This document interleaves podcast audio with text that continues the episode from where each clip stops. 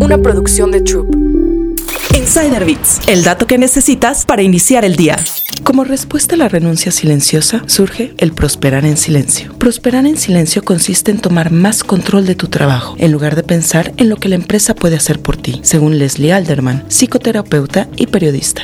Ella acuñó el término en un artículo del Washington Post en diciembre de 2022. Las personas se sienten mejor cuando tienen una sensación de control, dijo Alderman. Cuando las personas sienten que no tienen mucho control, especialmente en el trabajo, tienden a estar menos satisfechos con él. La pandemia de COVID-19 inicialmente llevó a los empleados a renunciar a trabajos insatisfactorios a tasas récord. Esto en una tendencia conocida como la gran renuncia. Sin embargo, los temores de una recesión inminente en 2022 obligaron a muchos a retroceder y quedarse donde estaban. Como resultado, algunos recurrieron a renunciar en silencio y hacer lo mínimo en el trabajo. No obstante, según expertos, incluyendo a Alderman, esta no es la estrategia en la que debes enfocarte. ¿Cómo prosperar en silencio?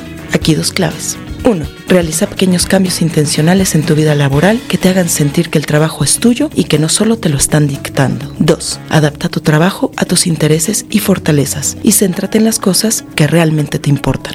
Insider Bits, el dato que necesitas para iniciar el día. Una producción de Troop.